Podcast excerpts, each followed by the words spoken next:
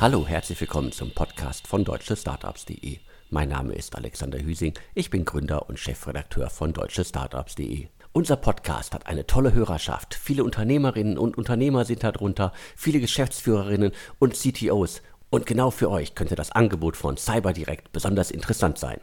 Wer das Unternehmen noch nicht kennt, CyberDirect ist die größte Vergleichsplattform für Cyberversicherungen in Deutschland. Und inzwischen sollte jeder gelernt haben, jedes Unternehmen da draußen kann Opfer eines Hackerangriffs werden. Auch mit umfangreichem technischen Schutz besteht immer ein Restrisiko, dass Mitarbeiterinnen zum Beispiel eine Phishing-Mail nicht erkennen und eine Schadsoftware Daten zerstört und euer Unternehmen für mehrere Wochen lahmlegt.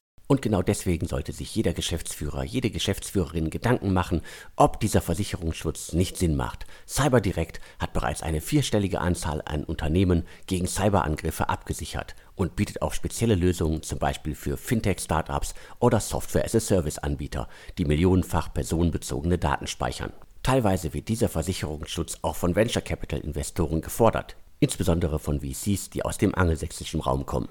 Eine Cyberversicherung übernimmt die Kosten für IT-Forensik, Umsatzausfälle und sogar das Lösegeld, wenn euer Unternehmen von einem Hackerangriff betroffen ist. Darüber hinaus deckt der Versicherungsschutz auch die Haftung für Datenschutzverletzungen sowie Kosten für Rechtsberatung, um zum Beispiel ein Bußgeld abzuwehren. Ihr habt außerdem 24 Stunden Zugriff zu IT-Spezialisten, welche den CTO im Notfall sofort beraten und bei der Abwehr und Aufarbeitung eines Cyberangriffs unterstützen können. Aber bevor wir jetzt zu sehr ins Detail gehen, an alle Geschäftsführerinnen da draußen, jetzt ist der beste Zeitpunkt, euch Gedanken über die Absicherung eures Unternehmens gegen Cyberangriffe zu machen. Auf www.cyberdirect, das schreibt man übrigens mit K, erhaltet ihr einen transparenten Überblick über die Angebote aller namhaften Versicherer. Oder schreibt einfach eine E-Mail an info@cyberdirect.de. Alle Infos und den Link findet ihr wie immer auch in den Show Notes zum Podcast.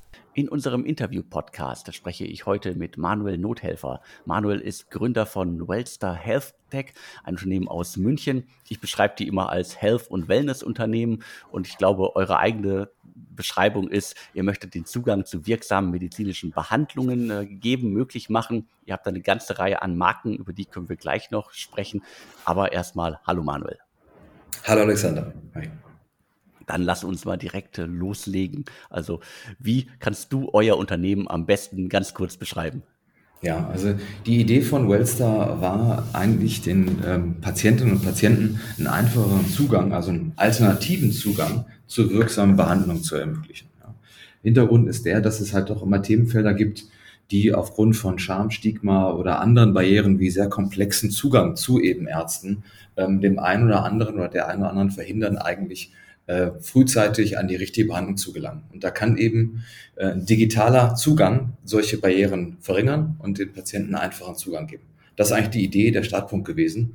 Und aufgrund von diversen regulatorischen Veränderungen letzten Jahre kann man eben eine Art Direct-to äh, Consumer, also wir nennen das Direct-to-Patient äh, Access gegeben werden, wo man halt sehr direkt über verschiedene Wertschöpfungsstufen dem Patienten, der Patientin einen Zugang gibt und eine, wirkungs-, eine wirksame Behandlung angedeihen lässt.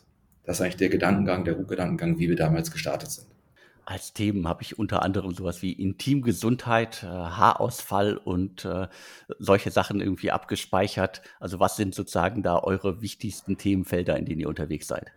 Ja, ähm, wir sind, also die Idee ist, dass wir erstmal mit sogenannten Selbstzahler-Thematiken starten. Also da, wo eben nicht die äh, gesetzlichen Krankenversicherungen in die direkte ähm, Erstattung gehen.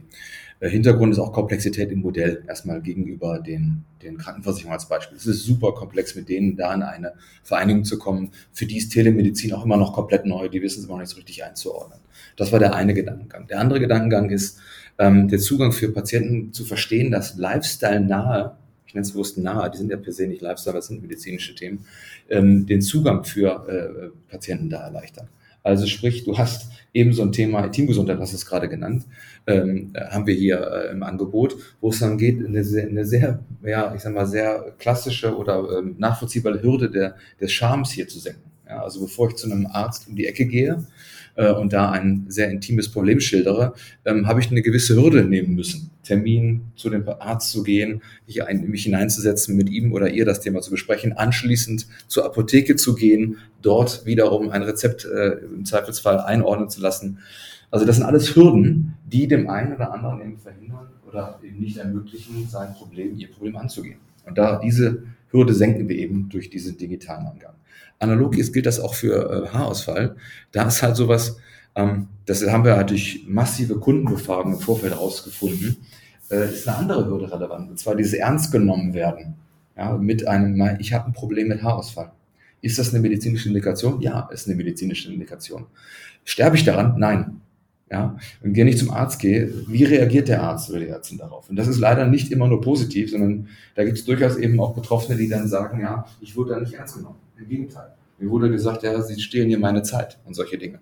Und den Personen halt darüber auch einen Zugang zu geben, ähm, dann eben mit einer wirksamen Behandlung, die es eben dort gibt, vor allem auch mit verschreibungspflichtigen Medikamenten, dann auch ähm, zu starten.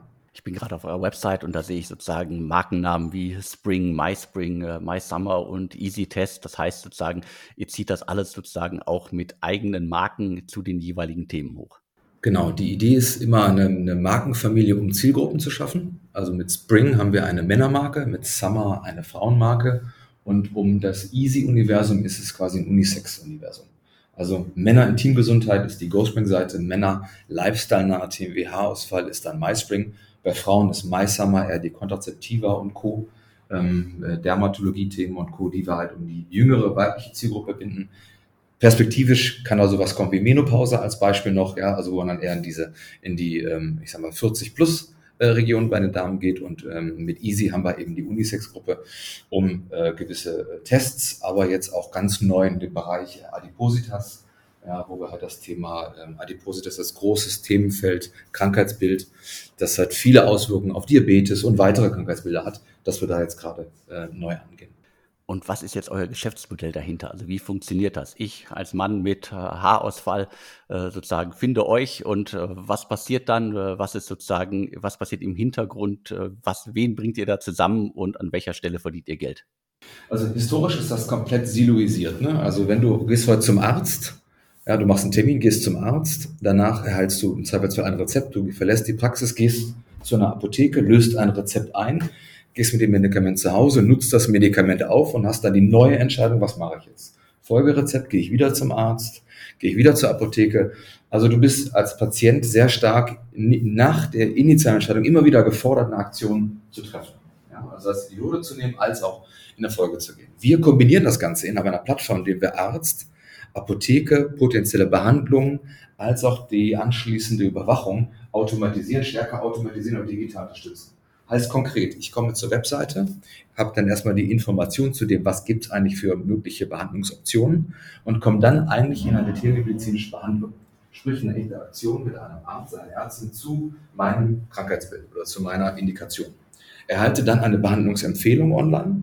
Die im Hintergrund ähm, wird dann ein Rezept ausgestellt. Ich als Patient kann dann entscheiden, er schickt es mir gerne online zu oder nee, ich würde gerne zur Apotheke um die Ecke gehen. Erhalte dann also eine E-Rezept-Lösung, die online oder offline eingelöst wird. Online erhalte ich dann innerhalb von ungefähr einen Tag das Medikament nach Hause geschickt und bin danach im sogenannten Treatment Success Survey, also quasi in einem in einer Interaktion über, ist die Behandlung erfolgreich oder ist sie nicht erfolgreich? Muss das Medikament angepasst werden oder nicht? Dosierungshöhen, was auch immer.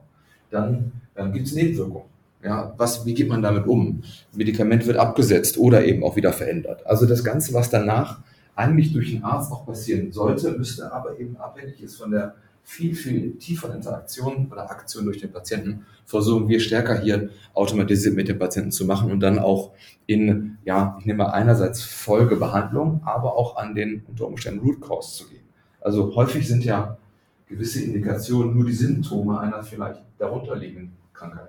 Also ich hatte eben mal Adipositas genannt. Also man startet vielleicht mit einem Intimgesundheitsthema und herauskommt, ja, eigentlich hast du hier ein, äh, also ist Adipositas vielleicht der, der größere Grund und eigentlich musst du da noch angehen. Also dass man dem Patienten eigentlich dann noch weiterhilft, jenseits der initialen Interaktion. Unser Modell ist dann so aufgebaut, auf der ersten Interaktion des Direct-to-Patient-Modells, dass wir Ärzte im Hintergrund sourcen, die sind äh, unabhängig von uns, also ganz wichtig, auch regulatorisch, die haben nichts mit uns zu tun. Wir sourcen die, die übernehmen die Behandlung und wir haben einen Margenshare in diesem Modell. Ja. Dann haben wir, haben wir Apotheken angeschlossen, ähm, die an der Plattform teilnehmen. Ja, dass sie halt äh, in der Interaktion mit den Patienten teilnehmen. Und dort haben wir dann äh, noch Themen, als auch auf der unter Umständen Produktebene, gerade wenn es dann doch mal kein verschreibungspflichtiges Produkt ist, wie eben ein äh, unrestricted Produkt, was nennen wir dann, also ein Shampoo für Haarausfall oder andere äh, freiverkäufliche äh, Produkte, die halt damit einhergehen, sodass wir in der kompletten Interaktion des Patienten A ihm durchgehend eine Behandlung anbieten können, aber auch in jeder Interaktion eigentlich ähm, am Geschäftsmodell mit partizipieren. Das heißt, ihr seid irgendwas, eine Mischung aus äh, Marktplatz, Vermittlungsplattform und äh, Telemedizinanbieter. Ja, das ist halt das Problem im Healthcare. Das ist halt stark reguliert. Deswegen ist es kein klassischer Marktplatz, aber wir sind auch kein direkter Anbieter. Weil in Deutschland zum Beispiel kannst du nur Arzt sein, wenn du Arzt bist, beziehungsweise du kannst auch keine Praxis, dir darf auch keine Praxis gehören, wenn du kein Arzt bist oder dir zumindest eine Klinik gehört. Das ist ein sehr komplexes Modell. Insofern sind wir da eher auf eine Kombination angewiesen, ähm, haben aber zum Beispiel im letzten Jahr, am äh, Anfang 22, eine Apotheke in Holland gekauft. Ja, weil da kannst du eine Apotheke besitzen, auch als Nicht-Apotheker, solange du halt Apotheker anstellst, als Beispiel. Und so können wir an der Wertschöpfung dort eben auch partizipieren. Insofern sind wir so eine Art Hybridmodell zwischen Marktplatz, wo wir Marktteilnehmer zusammenbringen, aber eben eigentlich auch mit Marktteilnehmer, weil wir versuchen, die Wertschöpfung, die sinnhaft sind, innerhalb der Organisation abzubilden, auch abzubilden oder auch einzukaufen. Dann hol uns doch mal da ab. Du hast erklärt, äh, wer ihr seid, was ihr macht. Äh, wo steht ihr denn jetzt gerade? Ihr hattet kürzlich aber auch eine PM verkündet äh, und da war von mehr als 24 Millionen Euro Umsatz die Rede. Also die Zahl kann ich schon mal vorwegnehmen. Genau, ja, wir sind jetzt ja, wir sind gestartet Mitte 2019. Wir sind jetzt, werden jetzt diesen Sommer vier Jahre im Markt aktiv sein.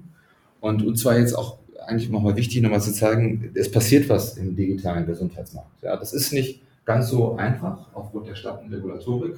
Wir wollten auch den, den ähm, anderen Marktteilnehmern nochmal zeigen, hey, man kann hier skalieren. Ja, man kann hier signifikante Umsätze generieren, auch nachhaltig, wenn man halt in diesem Markt ja, sich an gewisse Regeln hält auf der einen Seite, aber auch ja, wirklich persistent ist, in dem Markt aktiv bleibt.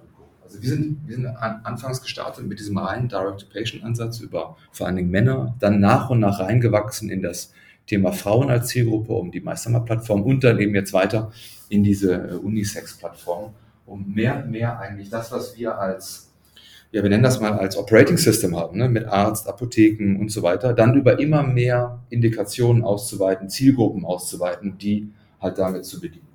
Im nächsten Schritt haben wir in den letzten ähm, Jahren aufgebaut, eigentlich diese, diese ärztliche Interaktion dahinter noch zu verstärken, um eben den Patienten dann mehr zu helfen als nur bei der initialen Indikation.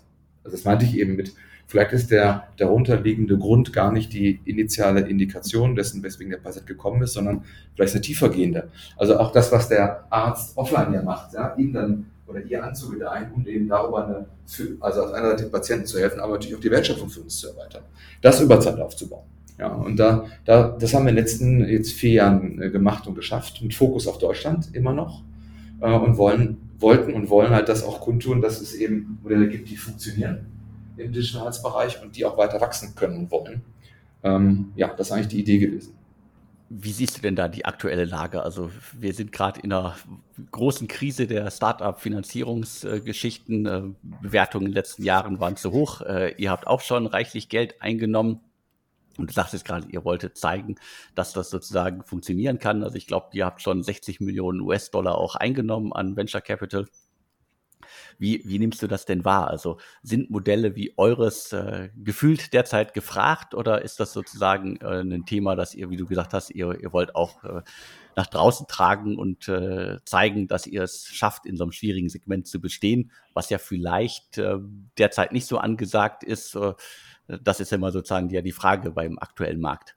Ja, ich glaube, das sind zwei Facetten. Das eine ist so ein bisschen die ganze ähm, Investitionslandschaft auf der einen Seite und das andere ist konkret der Digital Health Bereich in Deutschland. Ja, wenn wir vielleicht den ersten Teil eingehen. Also wir, glaube ich, haben alle erlebt, erlebt seit Anfang letzten Jahres, äh, Energiekrise, Inflation, Ukraine-Krieg etc., dass sich die, das Sentiment im Markt auf der Investorenseite komplett gedreht hat. Du hast gerade erwähnt, ähm, generell Bewertungsebenen, die wir vorher gesehen haben, die vielleicht auch, glaube ich, darf man so sagen, ungesund hoch waren über die Jahre, immer weiter hochgepeitscht wurden, die werden gerade massiv korrigiert. Was, glaube ich, erstmal ein normaler Marktmechanismus auch ist. Auf der anderen Seite ähm, gibt es kaum Investitionen, weil halt viele der VCs oder Investoren sich darauf fokussieren, erstmal im Rahmen des Bestands die Unternehmen zu unterstützen, die auch unterstützenswürdig sind. Ja, also wer hat eigentlich ein Modell, das funktioniert, wer ist vielleicht in einer anderen Phase um auch die bestehenden Mittel erstmal darauf zu allokieren, bevor man halt weitere Neuinvestments macht. Ne? Also der Fokus liegt ganz klar auf Bestand versus auf Neuinvestitionen. Das kann man auch ganz klar sehen in den anderthalb Jahren.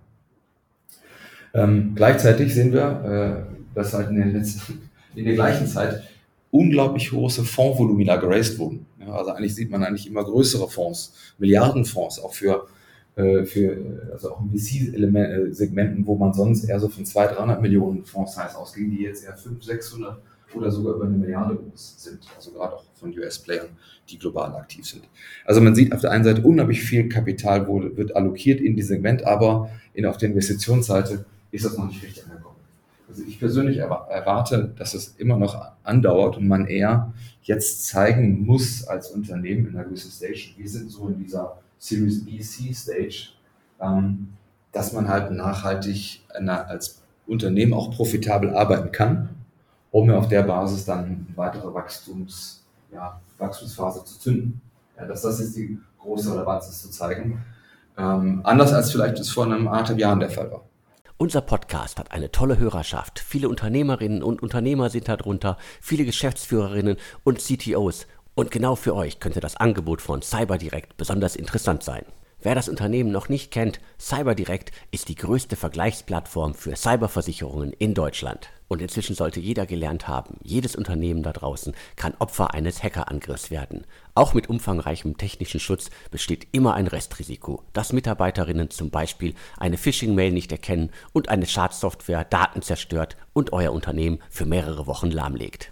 Und genau deswegen sollte sich jeder Geschäftsführer, jede Geschäftsführerin Gedanken machen, ob dieser Versicherungsschutz nicht Sinn macht. CyberDirect hat bereits eine vierstellige Anzahl an Unternehmen gegen Cyberangriffe abgesichert und bietet auch spezielle Lösungen zum Beispiel für Fintech-Startups oder Software-as-a-Service-Anbieter, die millionenfach personenbezogene Daten speichern. Teilweise wird dieser Versicherungsschutz auch von Venture Capital Investoren gefordert, insbesondere von VCs, die aus dem angelsächsischen Raum kommen. Eine Cyberversicherung übernimmt die Kosten für IT-Forensik, Umsatzausfälle und sogar das Lösegeld, wenn euer Unternehmen von einem Hackerangriff betroffen ist. Darüber hinaus deckt der Versicherungsschutz auch die Haftung für Datenschutzverletzungen sowie Kosten für Rechtsberatung, um zum Beispiel ein Bußgeld abzuwehren. Ihr habt außerdem 24 Stunden Zugriff zu IT-Spezialisten, welche den CTO im Notfall sofort beraten und bei der Abwehr und Aufarbeitung eines Cyberangriffs unterstützen können. Aber bevor wir jetzt zu sehr ins Detail gehen, an alle Geschäftsführerinnen da draußen, jetzt ist der beste Zeitpunkt, euch Gedanken über die Absicherung eures Unternehmens gegen Cyberangriffe zu machen. Auf www.cyberdirect, das schreibt man übrigens mit K, erhaltet ihr einen transparenten Überblick über die Angebote aller namhaften Versicherer. Oder schreibt einfach eine E-Mail an info@cyberdirect.de. Ob Healthcare jetzt gerade nicht mehr so sexy ist oder wie, das, wie, hast du, wie das gerade genannt hast. Ähm, ich glaube, das ist nicht unbedingt Digital Health Thema als grundsätzliches Thema. Ich glaube, Digital Health ist immer noch eines der, der Themenfelder, wo am wenigsten passiert ist. Sprich, da ist dann das größte Potenzial. Auf der anderen Seite, glaube ich, haben viele gemerkt in den letzten anderthalb Jahren oder zwei Jahren, die Regulatorik ist halt extrem. Wir reden ja vom Gesundheitssegment. Also da geht es um Zeit, dass wir Menschen gehen. Da kann man nicht einfach alles machen. Ja, das ist dann nochmal anders reguliert als in dem Fintech-Umfeld. Aber es ist ein Themenfeld, was definitiv auch in den nächsten Jahren wieder massive Investment sehen. Ja. Wir sehen auch die ersten Marktteilnehmer, die sich gut erholen, auch in den USA und Co., auch Public. Ja, und das gibt natürlich viel Konfidenz, auch dass in dem Markt da viel passiert. Also das ist so die eine Seite.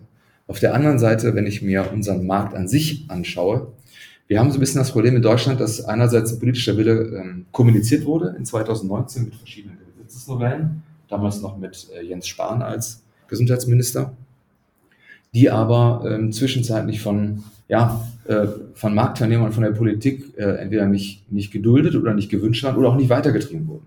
Also ich mache mal ein Beispiel. Ähm, es gibt äh, ein sogenanntes Heilmittelwerbegesetz. Dort wird gesagt, was man bewerben darf und nicht bewerben darf, ne, als Beispiel. Und dort ist jetzt bislang Telemedizin als Ausnahme tituliert. Aber so, dass es halt total schwer ist, darauf eine, eine klassische Werbung zu machen. Obwohl wir hier eigentlich eine präventive Medizin ja proaktiv bewerben. Und da muss die Politik eigentlich aktiv werden. Und das, das limitiert gerade massiv Wachstumspotenziale. Ne? Also Leute darüber aufzuklären, was gibt es eigentlich für Möglichkeiten. Und da muss eigentlich mehr passieren. Oder es gibt eine 30%-Regel. Also ein DKV-Arzt darf nur 30% seiner Behandlungen online machen als Telemedizin. Mehr geht nicht. Dann wird er dafür nicht bezahlt. Und dann wird er auch noch schlechter dafür bezahlt. Also der Anreiz innerhalb der, des Systems ist noch gar nicht darauf da, eigentlich diese Modelle jetzt massiv weiterzuführen. Ja, und da sehen wir halt schon noch Dinge, die uns, die uns behindern und noch nicht in der Form ähm, gelöst sind. Ja. Grundsätzlich glauben wir aber, das kommt alles. Wir sind da dran. Man sieht die Bewegung. Das dauert leider nur sehr lange, weil wir hier von einem stark regulierten Markt ausgehen. Insofern wäre auch ein bisschen die Botschaft an alle, die irgendwie in Healthcare gehen wollen. Ihr müsst euch mit Compliance und Regulatorik auseinandersetzen. Ja, das ist halt, man kann das nicht später heilen. Da muss man von, von vornherein mit den Playern halt aktiv werden und sich gut überlegen, mit wem man dann arbeiten möchte und auch dann im Branchennetzwerk Kontakte zu diesen Playern aufbauen. Dabei ohne den geht's da nicht. Ja. Du musst halt mit Ärzten, du musst mit Apotheken, du musst mit ähm, Leistungsträgern, äh, wenn du denn in Richtung GKV gehst, auch sprechen und das auch zu machen. Ja. Und dann halt deinen eigenen Right to Win finden, zu verstehen, wo kannst du denn in der Lücke auch Geld verdienen oder in der die Lücke, die halt immer groß wird. Ne? Also bei uns zum Beispiel unsere Patienten, ähm, die waren zu 70 Prozent früher niemals für diese Indikation beim Arzt. Also wo wir halt wirklich präventiv Personen, die im Zweifelsfall an einem Bluthochdruckthema oder sonst wie leiden oder eben Antipositas und so, in eine ärztliche Behandlung führen, die vorher niemals zum Arzt gegangen wären oder nicht zum Arzt gegangen sind. Das ist halt ein systemischer Win plus ein Modell für uns, wo wir eben auch Geld verdienen können. Ja. Ähm, ich glaube, was man auch nicht vergessen darf, Healthcare, äh, das ist ja ein Legal-Thema. Also man wird hier sehr viel in, in rechtliche Einschätzungen investieren müssen, weil halt nicht alles geklärt ist man arbeitet halt selber gerade an der Klärung dessen, was geht und wo sind Grenzen und wo kann man auch Grenzen nochmal ja, vielleicht verändern mit, mit den Marktteilnehmern. Ja, aber das ist, ein, ist echt ein großes Thema und das galt ja früher auch in anderen Bereichen, ne? Liberalisierung von, von den Bussen oder äh, im Fintech-Bereich und ich weiß nicht wo. Das wird es hier auch geben, aber es dauert eben und da muss man Zeit und Muße mitbringen. Das heißt, ihr seid ohnehin schon in einem schwierigen Segment unterwegs mit ganz, ganz vielen Vorgaben und äh, ihr seid abhängig von bestimmter Gesetzgebung. Das heißt, ihr wart im Grunde schon immer darauf äh, vorbereitet, dass alles irgendwie länger dauern äh, könnte. Äh, habt ihr jetzt irgendwie quasi das Gefühl, dass es durch die Krise vielleicht alles noch länger dauern könnte, auch sozusagen in Bezug auf eure, eure Finanzierungsrunden? Und habt ihr da irgendwie Maßnahmen getroffen, also Expansion abgesagt? Ähm, äh, Teamgröße angepasst oder sonstige Sachen oder halt einfach Werbespendings äh, anders ausgegeben, stärker noch kontrolliert. Also habt ihr euch irgendwie vorbereitet, dass es vielleicht alles noch länger als geplant dauern könnte? Ja, also wir gehören zu denen, die, glaube ich, sehr früh aktiv geworden sind. Also wir haben letztes Jahr schon kurz nach, also ich sag mal, im März wurde es ja visibel, dass jetzt gerade sich die Welt komplett verändert. Und wir sind so im Mai, Juni sind wir eigentlich aktiv geworden zu sagen, okay, das bleibt. Das ist jetzt nichts, was wie sich so anfühlt wie Corona ganz am Anfang, wo wir alle gesagt die Welt geht also bisserseitig unter. Aber es war eher ein kurzer Dip. Ja, und für uns noch nicht mal der Dip, sondern grundsätzlich auch im Funding meinte ich jetzt eher auf der Ebene war es ein Dip. Und das war ja gar kein Dip, sondern es ging ja eigentlich wie gehabt weiter in der, in der, in der Phase. Ähm, das ist jetzt ganz anders. Ja, und das merken wir. Insofern sind wir ab Mai, Juni aktiv geworden haben die Spendings komplett angepasst auf früher, früher Customer Payback. Also wir, wir reden hier über Lifetime Values bei uns, dass wir halt den CAC Payback halt ähm, viel kürzer gesetzt haben, als er früher war, wo wir mehr Wachstum gesetzt haben. Ähm, entsprechend, wenn man weniger wächst, braucht man auch fürs Wachstum künftig weniger Leute, also auch den Hiring-Plan entsprechend angepasst. Ähm, Expansionspläne, also da, wo hatten wir stark, starke Upfront-Investments, also europäische Expansion war geplant. Die haben wir jetzt erstmal aufgeschoben, weil wir wissen, jedes neue Land hat erstmal ein Upfront-Investment. Das macht jetzt für uns heute keinen Sinn, da in, die, in diese Unsicherheit reinzugehen, sondern eher ganz klar, und das hatte ich eben schon mal versucht zu sagen, eigentlich zu zeigen, dass wir in unserem Modell profitabel sein können, äh, beziehungsweise sein werden, äh, und darauf einen Fokus zu setzen.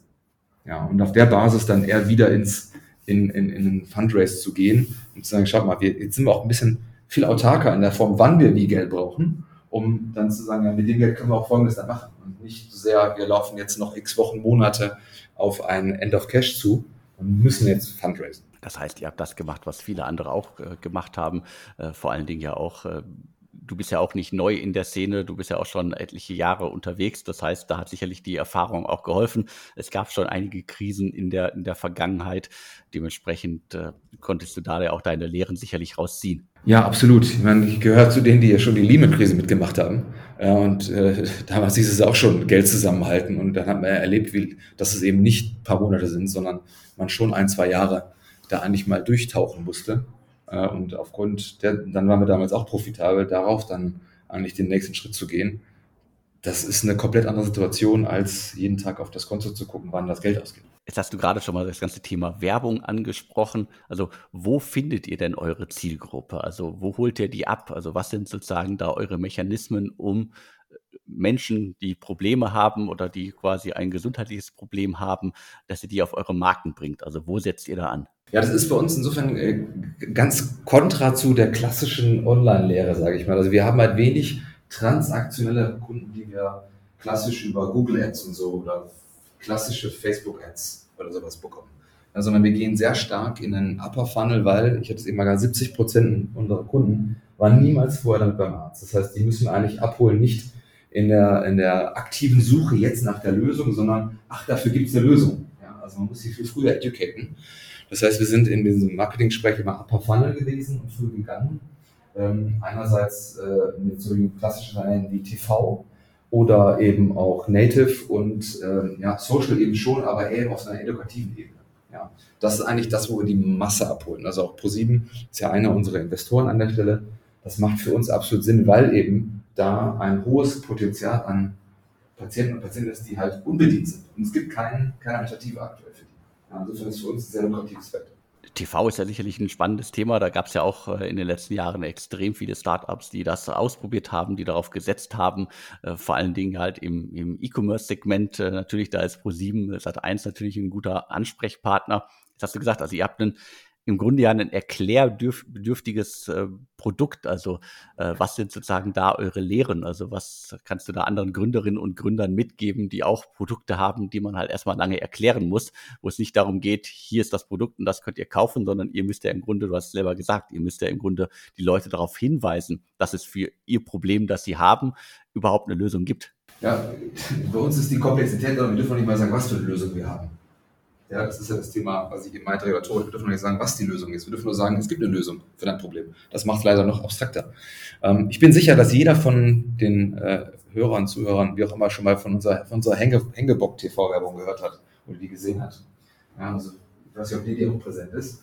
Aber für uns, wir hatten von vornherein einer unserer Business Angel ist Jean-Remy von Matt, also sprich die Werbeikone.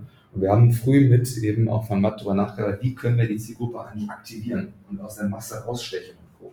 Es ist so wichtig, dass wir eben nicht rein transaktional jetzt Lösen kaufen, sondern über ein In-Your-Face, wow, was ist das denn, gegangen sind, ja, äh, und darüber eigentlich die Personen zu uns gebracht haben. Also aus der Masse raussteht. Mittlerweile ist halt TV, gerade auch wir haben viel von, wie du hast es ganz genannt, Commerce-Playern ja über, überlaufen. Ja? Es ist ja immer mehr geworden und da wird es immer schwieriger rauszustechen. Insofern ist es so wichtig, so einen Kanal dann auch mal groß auszubringen. Also als Beispiel, wir haben mal auch mal wieder Werbung getestet, TV-Werbung ähm, vor, vor der Tagesschau. Ganz andere Zielgruppe als Beispiel. Viel teurer pro Spot, eine große Wette immer wieder. Aber es ist total spannend, wie extrem die reagiert, weil sie ja komplett unbedingt ist. Also die Zielgruppe finden, wo sie vorher nicht bedient wurde, idealerweise, was zugegeben nicht in jedem, ähm, jedem Business einfach ist, aber dann aus der Masse rausstechend mit Problemen, das Problem so plakativ wie irgend möglich zu äh, adressieren, um darüber den Traffic zu sich zu bringen, um eine Lösung zu präsentieren. Du hast die Marken, die ihr habt, da gerade auch schon mal äh, genannt. Gab es denn irgendwie auch Themenumfelder, die ihr in den letzten jetzt äh, vier Jahren, die ihr unterwegs seid, die nicht funktioniert habt, äh, haben, die ihr wieder eingestellt haben? Oder war, was waren da sozusagen eure Learnings? Ja, absolut. Also viel zu viele. Das ist ja das Problem. Ähm, ja, und da, da, auch, also großes Learning, da ist, äh, viel, äh, testen ist gut, aber auch frühzeitig KPI-basiert abstellen. Und das haben wir durchaus hier und da zu spät gemacht. Ja, oder zu hohe Keks in Kauf genommen oder, oder, oder. Ja, und ich glaube, da jetzt, wenn man halt in einer cash-sensitiveren Zeit ist, denkt man da anders drüber nach, als vielleicht in einer Zeit, wo man, ich sag mal, eher mal mehr ähm, Spielraum hat. Ne? Also ich will, ja, das, da, wir würden noch den Test machen, nochmal den Test. Aber eigentlich ist da die Sache, hey, versucht die Wetten klein zu machen und so früh wie möglich zu sehen, ob da Potenzial ist und nicht und die aber auch ganz klar KPI-basiert zu machen. Das, ist, klingt so banal wie richtig, aber wir haben halt häufig dann, also wir haben zum Beispiel gewisse Tests gehabt, also so ähm, STI-Test-Kits oder solche Sachen. Da ist die Komplexität dahinter teilweise äh, auf, aufgrund von Regulatorik wiedergegeben, aber auch aufgrund von ähm, ja, ja, mal, Logistikaufwand, ja, den wir teilweise unterschätzt haben. Und das hätte man früher als Beispiel anders, anders aufsetzen müssen ja? oder andere Dinge früher anders abbrechen müssen. Also ich glaube, wichtiger Teil ist hier viel testen und früh entscheiden, ob es was nicht ist und dann auch sein lassen. Und nicht in kleinem Maße laufen lassen, weil es ja irgendwie doch funktioniert. Weil es kostet immer Zeit, immer Aufwand, immer Attention und hält dich eigentlich von dem Relevanten ab. Und das darf eigentlich nicht passieren.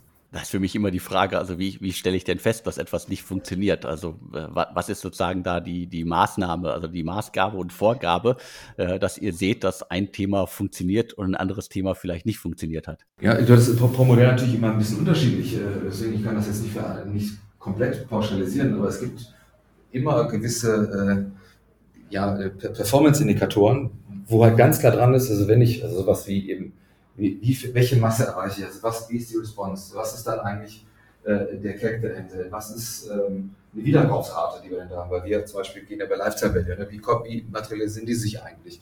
In dem Zusammenhang NPS, äh, wie reagieren die Kunden? Sind die happy mit dem Produkt? Was fehlt? Was können wir da auch optimieren?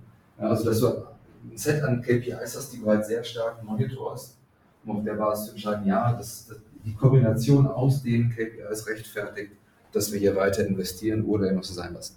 Das ist nie einfach. Ja? Man, hat, man ist im Zweifelsfall als Unternehmer immer zu optimistisch. Also deswegen machen wir es ja, weil wir sind Optimisten. Wir glauben ja, dass alles gut wird. Aber dann auch zwischendurch sich mal wieder selber zu kalibrieren, ja, aber ist das objektiv immer noch richtig? Oder bin ich gerade in meiner rosa-roten Brille meines Modells? Und ich glaube, da muss man immer eine Balance finden und zu sagen, nee, es kann, also es ist ja irgendwie utopisch, dass alles immer funktioniert. Oder nur ein bisschen länger braucht, bis es funktioniert. Ja, ich glaube, da muss man halt nachher, auch im Vergleich zu anderen Produkten, die man schon live hat, sehen, es macht halt jetzt zumindest noch keinen Sinn oder ich habe noch nicht den Weg gefunden, das Produkt oder die Dienstleistung so in den Markt zu bringen und dann eben auch konsequent abzustellen. Genau, und äh, manchmal dauert es nicht, äh, nicht länger, sondern es funktioniert von Anfang an nicht. Und da ist ja dann sicherlich auch die, äh, die der, der richtige Weg, äh, sowas halt frühzeitig zu erkennen, um halt das äh, voranzutreiben, was wirklich funktioniert. Und da fehlt dann auch die, die Bandbreite, wenn man halt zu viele andere Dinge trotzdem noch macht. Ja? Das hilft einem dann nicht bei denen Sachen, die funktionieren, auch das Optimum rauszuholen. Genau, anderes Thema wäre dann Expansion. Das hast du gerade ja selber schon gesagt. Das liegt erstmal mehr oder weniger auf Eis. Aber das ist ja dann auch nochmal irgendwie gerade beim Gesundheitsthemen eine sehr, sehr komplexe äh, Angelegenheit, weil ja wahrscheinlich es dann überall, nicht nur auf der Welt, sondern Europa, trotz EU und allem, doch noch irgendwie unterschiedliche Ansätze und unterschiedliche, unterschiedliche Gesetze ja vielleicht auch gibt. Ja, ist so. Das ist auch alles andere als banal äh, zu äh, internationalisieren. Aber das, wir haben von vornherein unser Modell so aufgesetzt, dass wir ein EU-Setup gewählt haben. Also innerhalb der EU-Rechtsprechung. Es ist jetzt nicht so harmonisiert wie in anderen äh, Bereichen, wie zum Beispiel Fintech. Das ist sehr stark harmonisiert über die Ländergrenzen hinweg. Das ist im Gesundheitswesen nicht so der Fall. Da gibt es immer wieder einzelne äh, Themenfelder, die sind stark harmonisiert oder sind erlaubt. Ähm, also ich nehme als Beispiel, äh, die ganzen Versandapotheken sind de facto in Holland. Da gibt es auch in anderen Ländern, aber in Holland, also Cross-Border-Versendung und Co. ist möglich und so weiter. Dann gibt es wieder Lokalrechtsprechung, die andere Dinge verhindern. Telemedizin. Grundsätzlich ist geklärt innerhalb der EU die äh, Dienstleistung, also die, die Freiheit der Dienstleistung. Also ich darf Cross-Border meine Dienste anbieten. Ne? Stichwort Grundgesetz, ich darf meinen Job ausüben. Ja, wie kann man das einschränken? Wie geht das? Da gibt es ganz viele Rahmenbedingungen, die sind geklärt, aber im Detail dann eben doch kompliziert. Unser Setup sieht jetzt vor, dass wir eigentlich, wir haben also unsere Telemedizin äh, ähm, äh, Tochtergesellschaft so aufgesetzt, dass die nach EU-Recht äh, arbeiten kann, und zwar länderübergreifend, genauso wie mit den Versandapotheken und den Partnern, dass die äh, länderübergreifend äh, arbeiten kann. Das heißt aber nicht, dass es per se in allen Ländern Europas funktioniert. Das muss man immer sagen. Das ist eher ein Setup, was dann in x Prozent der Ländern funktioniert und ja, in anderen Ländern geht es an einigen geht's eben nicht und dann sind die für uns auch erstmal out of scope, aber andere sind dann mit dem Scope. Und da sind wir wieder bei dem, was ich eben meinte im Healthcare-Bereich. Man muss sich mit der Regulatorik auseinandersetzen. Das ist notwendig. Die kann man nicht wegdiskutieren. Die kann man nicht ignorieren. Und man kann die Gesetze ja auch nicht über, über Nacht ändern und äh, es dauert halt alles immer viel länger als gedacht. Und äh, quasi, ja, du hast es selber gesagt, äh, Regierungswechsel können eure Arbeit dann auch nochmal äh, deutlich erschweren. Äh, macht es alles nicht leichter dann. Genau. Was kannst du uns denn sonst noch mitgeben? Also was gab es in den vergangenen Jahren für Höhen und vor allen Dingen für, für Tiefen? Äh, was waren irgendwie Learnings, die du anderen Gründerinnen und Gründern noch mitgeben möchtest? Ja, ich überlege gerade mal weil ich habe das jetzt, äh, jetzt hier nicht fertig vor mir, vor mir liegen. Aber wenn ich auf die letzten vier Jahre gucke, wir sind eingestiegen in, ich würde mal sagen, fast ein Halbthema seit äh, damals so in 2018, 2019, digitale Gesundheit, als es aufkam. Dann kam zu 20 Corona ja, und ich glaube, was damit kam, war einerseits, wo alle dachten, jetzt geht die Welt unter, also spricht man halt mal wieder vorsichtig. Und dann gab es Gewinner und Verlierer innerhalb so einer Krise. Also es gab viele Gewinner, Telemedizinanbieter oder Online-Apotheken, die erstmal durch die Decke gegangen sind, aber dann kurz danach wieder auf das Vorkrisenniveau gesunken sind. Also war es dann nachhaltiger Hype oder nicht? Und ich glaube, man muss da, also mein Learning aus der Zeit war, nicht verrückt machen lassen durch Hypes an der Stelle, sondern eher auf die wirklichen eigenen Entwicklungen gerade schauen. Sind wir da richtig aufgestellt? Machen wir das Richtige? Jetzt vor allen Dingen mit dem Hintergrund zwei Krisen in, in, in den letzten paar Jahren. Lieber mit dem Geld ein bisschen konservativer umgehen als zu optimistisch. Ja, ich weiß, das sind immer die Klassiker, aber da, da wirklich sich da selber zu maßregeln und zu sagen, hey, das, kann, das ist jetzt nicht richtig. Wir sollten damit warten. Wir brauchen noch zwei, zwei, drei mehr Informationen. So schnell läuft der Markt im Regelfall nicht weg. Ja, das sind ganz, ganz wenige Ausnahmen, wo das passiert ist. Aber ich glaube, in Summe rechtfertigt das, das eigentlich nicht. Also insofern, wenn ich auf die letzten Jahre gucke, die Krisen haben eigentlich so ein bisschen einen demütiger gemacht mit, dem, mit den Assets, die man hat, eigentlich ähm, sorgsamer umzugehen, als man es vielleicht davor gemacht hat. Das ist ja häufig so, äh, Hypes äh, verstärken sich und äh, Krisen verstärken sich, äh, weil alle sozusagen dem Herdentrieb äh, folgen. Äh, das ist leider so. Ähm, manchmal muss man sich mutig dagegen stellen. Gelingt nicht immer, kann ich ja aus eigener Sicht auch sagen. Das, das ist halt manchmal so, dass, dafür sind wir alle, ticken wir Menschen halt, glaube ich, oftmals alle gleich. Aber ich glaube, das äh, ist auf jeden Fall schon mal gut, wenn man das irgendwie äh, mitnimmt. Und äh, vielleicht, äh, es kommt vielleicht wieder bessere Zeiten für alle in der Szene. Ich bin damit auch erstmal durch mit meinen Fragen. Gibt es noch etwas, was dir wirklich wichtig ist? Also ich, ich glaube, in Summe gilt das Thema nach wie vor, Krise oder nicht Krise. Es wird immer wieder gute Ideen kommen, man wird immer wieder neue Themen haben und es wird immer Geld geben für gute Ideen und für gute Gründerinnen und Gründer. Insofern, man sollte sich nichts entmutigen lassen, sondern eigentlich immer an das glauben und im Zweifelsfall ein bisschen der Zeit planen, aber es machen. Ich glaube, nachher geht es immer ums Machen.